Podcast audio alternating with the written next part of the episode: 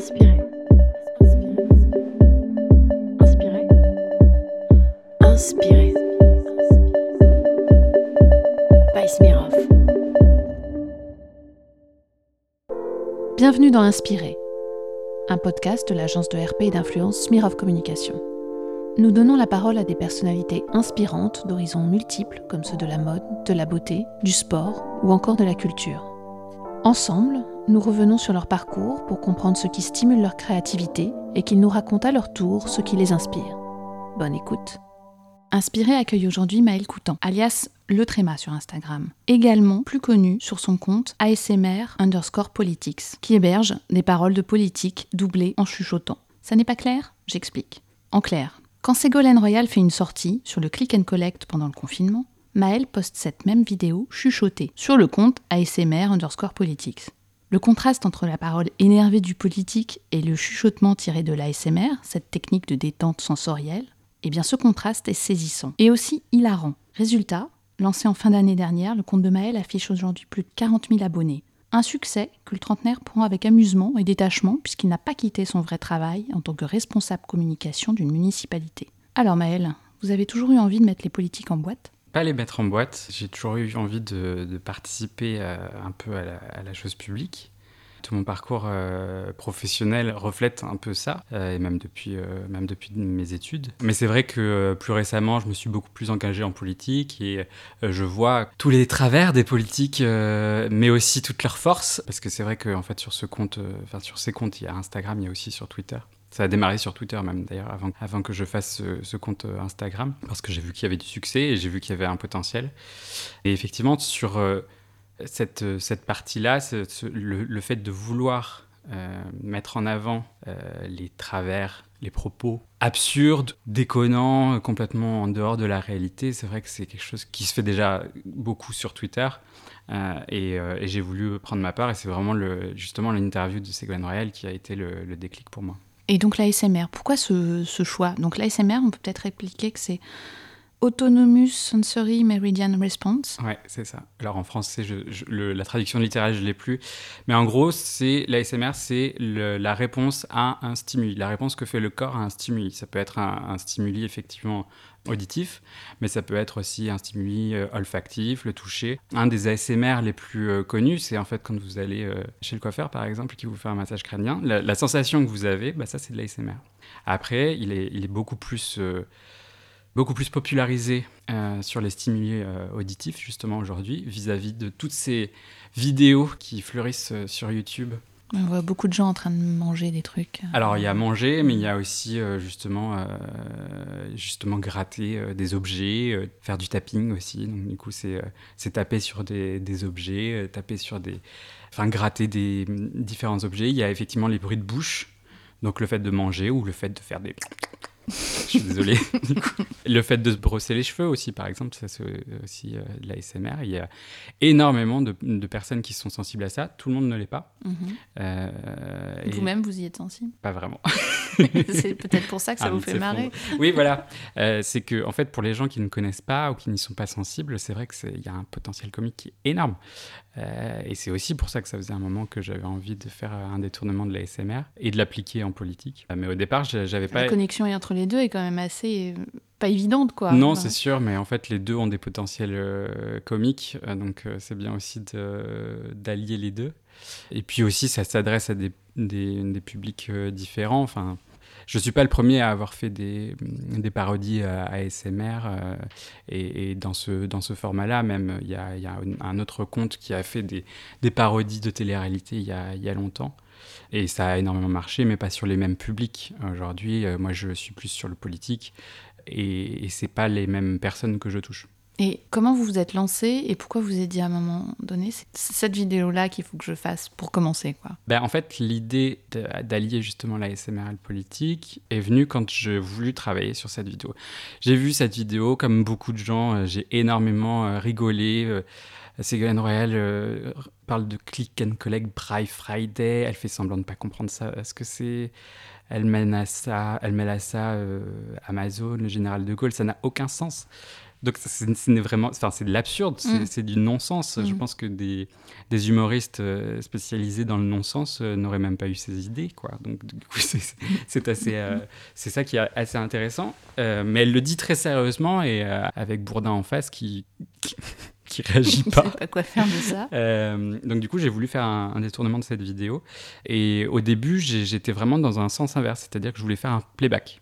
Donc je voulais moi me filmer euh, en faisant du playback avec la voix de, de, Ségolène Royal. Et en fait, je me suis filmé et je chuchotais pour faire le playback. Et donc, du coup, quand j'ai re-regardé les, extraits, je me suis dit, non, en fait, ça marche pas. Mais, euh, mais par contre, c'est très drôle le fait que je chuchote mhm. euh, Ségolène Royal. et du coup, j'ai essayé et voilà, j'ai posté la vidéo. Et ça a directement marché. Et le succès a été. Enfin, ça m'a complètement échappé. Ouais, vous vous y attendiez pas. Pas du tout. Pas du tout. Et au, début, je me suis pas dit ça va être un format. C'est pour ça que tout à l'heure que je disais que c'était euh, ça a démarré sur Twitter avant Instagram. Euh, en fait, j'ai fait euh, Ségolène Royal, ça, ça, a vraiment bien marché. Je me suis dit mais alors du coup, il y a quand même d'autres séquences qui peuvent être marrantes. Et du coup, j'ai fait j'ai fait Emmanuel Macron parce que c'est notre projet. Enfin, parce que c'est notre projet. et j'ai fait j'ai fait Jean-Luc Mélenchon. La République, c'est moi. et euh, celle-là, c'est celle qui a, qui, a, qui a, cassé tous les records et c'est celle-là qui a aussi fait exploser le. Qu'est-ce qui fait une bonne vidéo euh, chuchotée à SMR enfin, C'est quoi les bons. C'est une bonne dose d'énervement ou euh? Alors, il n'y a, y a, pas de recette sûre, mais effectivement, le contraste entre la personne énervée et le fait de chuchoter, c'est déjà une bonne base. Parce qu'effectivement, Jean-Luc Mélenchon, c'est pas quelqu'un dans l'imaginaire collectif qu'on imagine être quelqu'un de calme, qui chuchote. Oui. voilà. Euh, et, donc, du coup, effectivement, le contraste entre la personnalité, ses propos, ses expressions faciales et puis sa gestuelle, et le chuchotement, eh ben forcément, c'est quelque chose qui, est complètement euh, incongru. Et ajouter à ça, effectivement, les propos, euh, bah là, c'est un peu, un peu un bingo. Mais j'ai fait, du coup, d'autres vidéos qui ne sont pas chuchotées, mhm. notamment François de Régie, par exemple. Son interview, là aussi, avec Bourdin, où il dit que sa ligne, enfin, où il, a une ligne de défense qui est complètement nulle sur le fait de manger des homards, parce que ça, ne peut pas être lui, parce qu'il n'aime pas le homard, et que le champagne, ça lui donne mal à la tête. Moi aussi, ça me donne mal à la tête, le champagne, quand j'en bois trop. Mais il le dit très sérieusement, et c'est ça qui est drôle, et je pense que les chuchotements aussi, souligne vraiment l'absurdité. On écoute plus quand on chuchote. D'ailleurs, c'est une technique oratoire aussi. Euh, des gens, euh, enfin, des profs par exemple, euh, des profs d'université ou, ou dans les écoles, qui modulent le son de leur voix pour, pour attirer l'attention mm. des, des, élèves. Donc, je pense qu'on se concentre beaucoup plus sur, sur ce qui est dit. Et, qui, comment vous choisissez les, vidéos qui vont, passer? Est-ce qu'on vous les suggère? Est-ce que vous, les avez qui traînent dans un coin de votre tête et vous dites ouh celle-là, celle-là c'est du potentiel A? Et après comment ça se passe? Parce que je crois comprendre que c'est quand même du, travail en fait. Oui, c'est du travail. Euh, c'est du travail pour faire une vidéo. Tout dépend de la difficulté, la complexité du doublage parce qu'il y a aussi, ça on en a pas parlé, il y a aussi des, des bruitages dans beaucoup de vidéos. Je pense que ça aussi, c'est un, des ingrédients qui marche bien. Et donc, du coup, effectivement, il y a toute la partie script. Je répète beaucoup. Donc, quand c'est des gens comme Jean-Marie Bigard, j'écoute 30, 40, 50 fois la vidéo pour me l'intégrer. Mmh. Donc, euh, euh, je pense que c'est un rôle, quoi. Voilà. et, euh, ça peut laisser, je pense que ça peut laisser des séquelles quand même. Bah, surtout Bigard. surtout Bigard qui, hurle, littéralement. Et donc, du coup, oui, c'est tout un travail qui est, qui est, fait par rapport à ça. Et, sur les idées de vidéos, en fait, j'ai effectivement des, une liste dans mon portable. Je pense à certains, certains, certaines séquences. Euh, et en fait, avec le succès aussi de ASMR Politics, euh, il y a énormément de gens qui m'ont proposé, qui me proposent des nouvelles séquences. Donc c'est génial parce que moi, je, peux euh, en plus découvrir ou redécouvrir des séquences. Moi qui m'intéresse quand même beaucoup à la politique, ben en fait, euh, voilà. J'ai fait François Mitterrand et Jacques Chirac, le, débat. En campagne, non Voilà, le mm. débat en 1988, il me semble. bah, du coup, en fait, j'ai quasiment regardé tout le débat, qui fait deux heures. Je, n'aurais jamais fait ça euh, avant, ne serait-ce qu'en peut être pour rechercher la séquence. Et c'est hyper intéressant de voir en fait l'évolution. euh, Enfin, je, je, vais apprendre ça à personne, mais mm. euh, de voir l'évolution entre la politique aujourd'hui et la politique de l'époque, ça n'a rien à voir. Qu'est-ce que vous y avez vu justement, enfin comme ah bah justement le beaucoup moins d'énervement, de gestuel, de... Enfin, c'est beaucoup plus posé. Ils sont assez froids d'ailleurs. Ils sont très froids, effectivement. Et ça, c'est peut-être un reproche qu'on peut leur faire. Mais ils sont moins sanguins. Euh, ils sont moins sanguins euh, et il y a une séquence notamment, euh, alors qui est plus récente mais que, et que j'ai pas encore faite mais que je vais faire, c'est le, le, débat entre Ségolène Royal et Nicolas Sarkozy. Là, typiquement, elle, elle est en colère, c'est elle qui le dit. Euh, elle dit que c'est une colère très saine euh, et c'est une séquence qui lui colle à la peau et euh, elle tombe véritablement dans le piège de Nicolas Sarkozy qui se dit bon ben voilà vous voyez, c'est une femme, elle ne peut pas garder ses nerfs, mm. elle est hystérique. Mm. voilà. Et il le, il le, formule quasiment comme ça. Enfin, il ne le dit pas avec ses mots, mais c'est vraiment le sous-texte. Donc, c'est déplorable de sa part. Mais là aussi, en fait, j'ai redécouvert cette séquence. C'est vrai que, en fait, moi, j'avais dans la tête le fait qu'elle s'était ridiculisée à ce moment-là. Mais quand on voit la totalité de la séquence, donc je vais pas faire les 7 minutes où euh, justement elle s'énerve pour un sujet qui est sérieux, hein, c'est euh, le sujet des, enfants en situation de handicap et de l'institutionnalisation de, ces enfants. Ben, en fait, euh, quand je revois toute la séquence, en fait, je me dis, mais là, pour le coup, quelle femme Mm. Euh, et on est très loin du click and collect Black Friday. Et ma perception, je vois que, en fait, euh, ma perception euh, sexiste que Nicolas Sarkozy avait voulu mettre dans la tête des, gens, en fait, elle était restée. Et en la redécouvrant, mais en fait, je me dis non, elle, elle lâche pas pendant 7 minutes, alors que les animateurs, les présentateurs veulent passer à un autre sujet. Elle, elle dit non, on, on passe pas à un autre sujet. Moi, ça me tient à cœur. Et c'est génial. Donc, vous êtes très engagé on le sent aussi à travers votre compte finalement. Ce qu'on peut découvrir sur vous, c'est que bon, bah, ça, c'est une chose. Enfin, ASMR Politics, c'est euh, c'est pas un hobby, mais euh, vous faites ça à côté de votre euh, vrai travail. Si, c'est un hobby pour le moment. En tout cas, ça ne me paye pas, pas encore. Je ne sais pas si je pourrais en tirer un revenu un jour. Mais disons que vous faites pas ça comme vous faites de la cuisine, quoi. Enfin, par exemple. Ou, euh, non, c'est sûr. Bah, c'est vrai que c'est pas du tout la même implication. Euh, c'est quand même. Euh, enfin, ça, me demande quand même une certaine discipline. ça me sort un peu de ma zone de confort aussi parce qu'il faut que, en fait, faut que j'alimente le compte, ne serait-ce que pour des raisons très. Voilà. Mmh. très terre à terre mmh. de communication. Je travaille dans la communication, donc je, je le sais je sais tout ça. Et effectivement, euh, le compte ASMR Politics, euh, ce qui, ce qui s'est passé, c'est que je l'ai lancé donc euh, en novembre, il me semble. Et j'ai tout de suite alimenté beaucoup. Ça me prenait énormément de temps et beaucoup d'énergie émotionnelle. Parce qu'au bout d'un moment, bah, avec le succès viennent aussi les haters. Mmh. Et ça, ça a été très compliqué. Ouais. Vous avez eu quel genre de, de mauvais retours Alors, en fait, c'est là où je me rassure aussi, c'est que sur la, la masse énorme de centaines de milliers de likes, de retours, de commentaires euh, positifs, euh, bah, en fait, euh, ça ne représente qu'une infime partie de tout ça. Mais c'est vrai que c'est difficile de prendre ce recul-là quand on a des critiques directes à son encontre, surtout sur Twitter. C'est là où il y a un gap énorme entre les publics d'Instagram et les mm. publics de Twitter. Si on reste que sur Instagram, je suis une grosse star. Alors sur Twitter, c'est plus sur violent. Twitter, bah, ça, en fait, quelque part, ça permet de garder un peu les pieds sur terre. Parce qu'il y a des critiques qui sont constructives. Euh, la plupart des critiques négatives ne le sont pas forcément, euh, mais c'est intéressant de, de, les avoir. J'ai fait euh, certains types de vidéos parce qu'effectivement, on n'en a pas parlé, mais il y a, il y a aussi. je fais beaucoup de vidéos de, de politique, enfin d'hommes ou de femmes politiciennes. mais j'ai aussi pris des séquences politiques qui ne font pas intervenir euh, des représentants politiques, type euh, la séquence Macron-explosion, euh, un gilet, enfin, une femme gilet jaune qui, qui hurle Macron-explosion, Macron-destitution, Macron décapitation. Ah une séquence qui avait fait le buzz bah, pendant le, gros pic de, des Gilets jaunes euh, il y a un ou deux ans, euh, deux ans je crois. Donc je l'ai reprise, celle-là elle a, bien marché. Et il y, a aussi une autre euh, séquence qui elle a eu beaucoup plus de séquences de critiques négatives. C'était sur une manifestation complètement pacifique où on voyait un CRS sorti de nulle part qui hurle gazage, grenadage, qu'est-ce que vous foutez? Et qui balance, en fait, euh, tous ses collègues balancent euh, sur la foule pacifique euh, des grenades, des bombes lacrymogènes. Et ce que je voulais mettre en avant, c'est effectivement, bah, d'autant plus, en fait, avec ce silence-là et par-dessus, j'ai ajouté des bruitages, de montrer justement bah, ces violences policières alors qu'il se passait strictement rien. Après, il y a aussi des violences policières où il se passe des choses et c'est pas normal d'en arriver là, mais là, le contraste était, euh, était saisissant. Et il y a des gens qui m'ont reproché.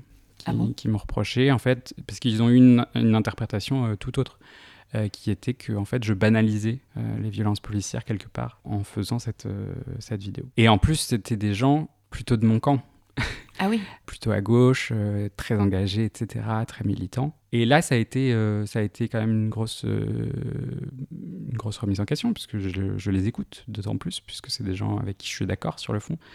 Et puis ensuite, il y a eu aussi, bah, forcément, avec tout ça, toutes les, comment dire, les sollicitations presse. Forcément, ça sort et forcément, on devient populaire. Et donc, du coup, forcément, il y a aussi des gens qui critiquent. Et notamment, euh, j'ai fait Combini. Et là, ça a été. euh, quand on, à partir du moment où on est un peu cool et qu'on devient mainstream, quand on fait Combini, bah là, c'est mort. Ah oui, c'est mort. C'est bah, pas mort, mais pour la twittosphère, en gros, c'est on devient quasiment has-been, voilà. Et, euh, et voilà, on m'a appelé le Hugo Clément avec une moustache Que vous n'avez plus. que je n'ai plus, effectivement. Euh, mais euh, et ça a été ma bio Twitter pendant un moment parce que effectivement, je, je- je- tout ça me dépasse aussi un petit peu et effectivement, je me dis euh, bon bah voilà, j'ai fait quand même des trucs. bon, effectivement, c'est pas, c'est un peu de travail, mais c'est pas non plus, ça révolutionne pas non plus la face du monde. C'est aussi ce que je m'interroge en étant là aujourd'hui. Non, mais c'est une, une forme de vision. Et, Oui. Et ça, dès qu'il y a une vision, ben, elle est forcément clivante aussi. C'est-à-dire que Oui. euh, c'est un avis. Donc, euh, dans un sens ou dans l'autre, positif ou négatif, euh, ça draine forcément euh, des avis et des commentaires. Donc, Oui, et- et- mais du coup, ça me, ça me motive d'autant plus. Non, ça me pose plus question et ça me force à être encore plus vigilant dans le choix des séquences Mm. que je choisis parce que le choix n'est pas anodin. Si je voulais faire beaucoup d'audience, en fait, je ferais toutes les séquences des, du, du RN, quoi, des Gilbert Collard qui gueulent. ce, serait presque, ce serait trop facile, ça, en fait. Euh, alors, mentalement, pour moi, ce serait difficile. oui, oui. de les subir. Oui, oui. Mais sinon, effectivement, en termes d'audience, je pense que c'est. Parce que quand les gens me proposent des, des choses, il y a souvent justement Gilbert Collard, euh, Finkielkraut, euh, Marine Le Pen, euh, voilà. Mais pour moi, effectivement, pour le coup, reprendre ces, ces séquences-là, c'est les rendre cool, entre guillemets. Et ça, vous avez pas Euh, envie. Et ça, j'ai pas envie, effectivement. Euh, je pense qu'on les voit beaucoup trop, surtout en ce moment, et qu'on est quand même sur une pente très glissante qui m'inquiète beaucoup. J'ai envie de, aussi de mettre en avant des séquences qui sont pas forcément très connues. Et aussi, et ça on n'en a pas parlé, mais euh, aussi mettre en avant des personnalités avec lesquelles je suis hyper d'accord et qui pour moi ont fait des masterclass. Euh, Philippe Poutou, euh, le débat présidentiel euh, de 2017, il y a deux éléphants dans la pièce, c'est Marine Le Pen et François Fillon, avec des affaires énormes sur leur dos. Personne n'en parle, même les journalistes. Et Philippe Poutou, comme on le connaît, bon, il est un peu brouillon, etc. Mais on lui pose une question qui n'a rien à voir. Il dit Je réponds pas à la question. Par contre, le problème, c'est quand même Marine Le Pen et François Fillon. Euh, avec François Fillon qui dit Oh, oh, oh, on se calme. Euh, et euh, Marine Le Pen qui dit Ah, ce coup-là, vous êtes pour la police. Et Philippe Poutou qui a cette réponse euh, magnifique qui dit euh, Oui, enfin, moi, quand euh, je suis convoqué par la police, euh, j'y vais, j'ai pas l'immunité ouvrière. Et je pense que cette séquence, euh, c'est une des séquences qui a le mieux marché. Et pourtant, il n'y a pas de personnes qui gueulent. Il n'y a pas spécialement de bruitage. euh, Il y a des gens qui applaudissent. Mais euh, voilà, celle-là, elle a très bien marché parce que je pense que le fond du message aussi est important. Et il y a aussi Aurore Laluc que j'ai fait euh, il n'y a pas longtemps, qui est députée européenne, qui, elle, pas très connue. mériterait- économiste. Et économiste, euh, effectivement. Avant, avant ça, elle était à l'in- à l'Institut euh, Veblen, qui est une ONG, et, euh, et qui a... euh, euh, en fait, la séquence que j'ai reprise, elle avait fait polémique parce que c'est en face d'elle, qui est Julie Graziani, qui dit, bah, en fait, si on a des problèmes, euh, faut pas s'en rajouter et faut pas divorcer.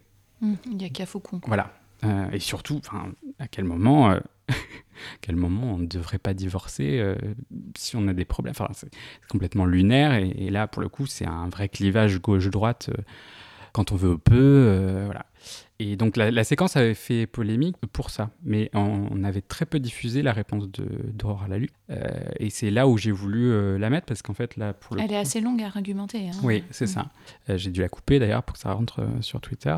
Mais oui, elle est très argumentée et puis elle, elle, elle, va, elle va loin, enfin, sur des bases solides. Mm. sur le fait de rappeler que, bah, en fait, parce que c'était des gilets jaunes, le fait qu'aller sur un rond-point, mais en fait, c'est pas un plaisir. Mm. On fait pas ça pour tuer le temps avec les copains, quoi. Voilà, c'est ça. Mm. alors, ça peut être sympa hein, pour eux, le, le militantisme, et j'espère qu'il y a aussi une partie de, du militantisme euh, où on peut justement se retrouver, être, être sur des moments sociaux. Euh, mais la plupart du temps, euh, c'est quand même bah, des piquets de grève qui sont durs pour les, les, familles, pour les, ou même les personnes seules. Et elle rappelle tout ça, elle rappelle aussi toute tout l'histoire du prolétariat, le fait qu'il a fallu aller dans la rue et que c'est pas les patrons qui ont... C'est en descendant dans la rue qu'on a eu des droits. Voilà, c'est ça. Hmm. Euh, et donc je pense que c'est aussi, euh, c'est aussi ce que je veux passer justement, euh, des, vrais messages.